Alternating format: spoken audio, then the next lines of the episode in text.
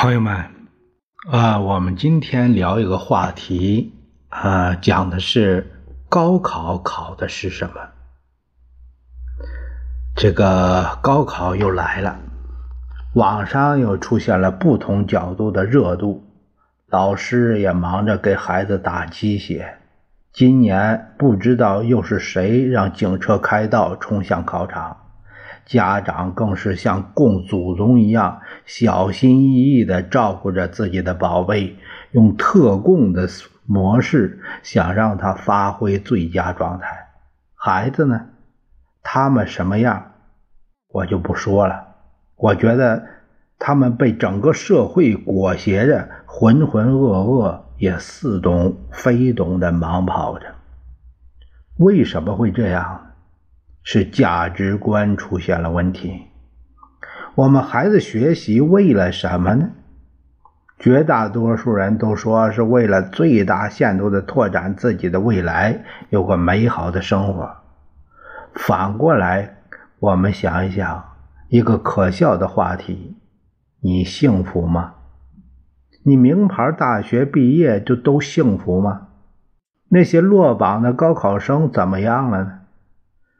其实我发现，不论是你大学毕业的还是小学毕业的，当你走向社会的时候，大家又重新站在了社会生活的起跑线上。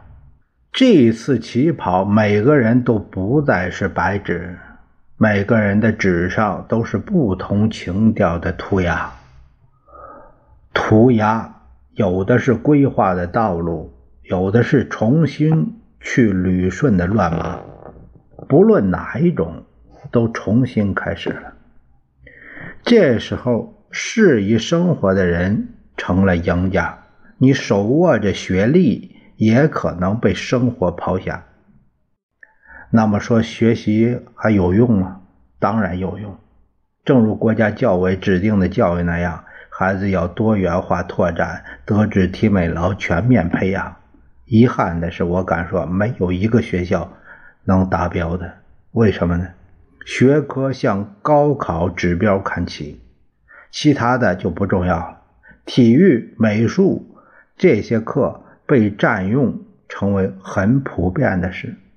国家印发的国学启蒙教育课本、书法课本都像垃圾一样被遗弃，我为之痛心呐。义务教育这么大的投入换来的是什么呢？这种资源浪费都是我们每个纳税人的钱呐。由此我们看到，我们并没有真正做到教育的定位。这不是个人原因，是价值观引导的错位。自古以来，学而优则仕，学得好都该出来做官。一直萦绕着我们国人，公务员考试也就是科举的复活。以四千比一的残酷竞争上岗，你能保证有几个是为民的精英呢？为什么要为官呢？高大上的理由是为天下造福，可是我们看到的多是造孽。每个爬上去的都有一种优越感，就连一个辅警也能耀武扬威。你指望这种人给大众造福吗？日本近代教育家福田谕吉曾说：“如果一个国家所有的人都想当官那是没有希望的。”高考被全社会炒热，也就热这几天。但带来的副作用，却是整个的社会为之生病。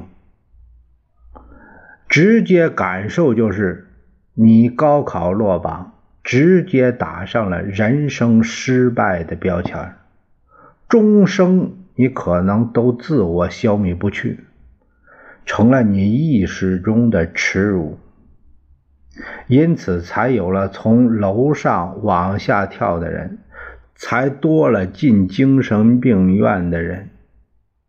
现在的这商业化的社会，有了多元的生活选项，不再是封建等级社会僵死的社会分工，社会给了不同的人不同的定位，这样才完备了整个的社会的构成。你瞧不起厨师，你出门没饭店可进，你要被饿死，至少带来很大的困扰。你瞧不起保洁工人，他们要罢工了，你就会被垃圾包围。你试想一下，把你崇尚的工作排除，其他的不存在，你认为你能活得好吗？每一个岗位都值得尊重的，我们该尊重他们的劳动价值。